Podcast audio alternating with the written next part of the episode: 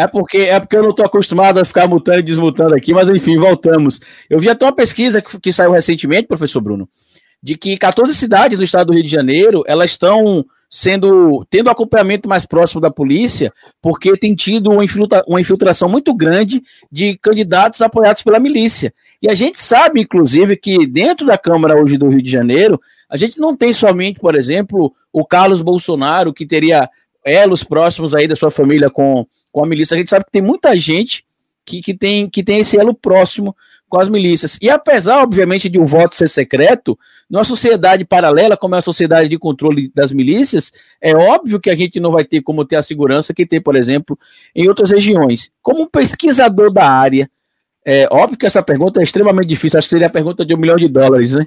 Qual seria a, as alternativas que o poder público poderia começar a tomar para que a longo prazo a gente, obviamente, enfraquecesse aí é, o, o narcotráfico, enfraquecesse também o Estado paralelo criado pela milícia?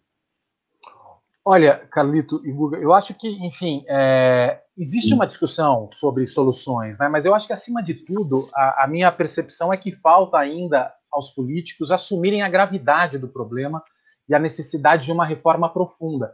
E isso não vai ser um partido único que vai conseguir fazer quando eles estão brigando entre si para ver quem chega no primeiro turno, no segundo turno, tudo mais muitos voltados aos seus próprios interesses políticos. Eu acho que precisa ter um compromisso, em primeiro lugar, com os, as pessoas e os partidos ligados a esse campo democrático, para propor e assumir a gravidade do problema, para propor reformas necessárias e profundas às corporações policiais e à dimensão do problema que vive o Rio de Janeiro. Né? Senão, é, se isso não é colocado na mesa, vai ser uma ou outra medida paliativa que, quando entra outro prefeito, vai, vai mudar e, e, quando entra outro governador, nada vai acontecer. Então, eu acho que precisa inicialmente um pacto político né, das pessoas compromissadas, admitindo a gravidade e a delicadeza da situação do Rio, para que isso comece a, a, a ser colocado, né? para que as mudanças e as reformas comecem a ser colocadas na mesa, porque é um trabalho muito pesado muito difícil, muito desafiador. O Freixo que o diga, né? Que tá aí nessa luta Pois é. Desse... é.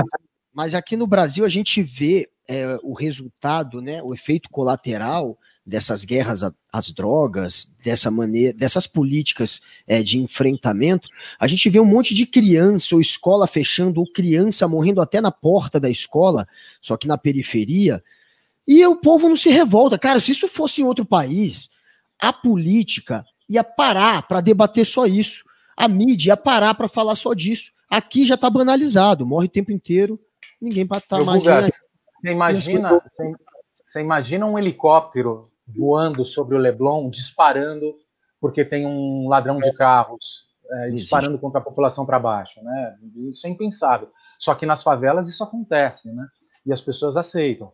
É, é uma coisa que realmente parece que as pessoas estão anestesiadas com as barbaridades que acontecem. Né? Então, você tem um complexo alemão com 100 mil habitantes, talvez mil sejam traficantes, exagerando, e por causa disso, você tem operações de guerra diárias que fecham escola, fecham postos de saúde, as pessoas não, possam, não podem trabalhar, voltar do trabalho. 99 mil pessoas ficam reféns de uma política irracional é, de segurança pública por causa de, no máximo, mil pessoas. Né?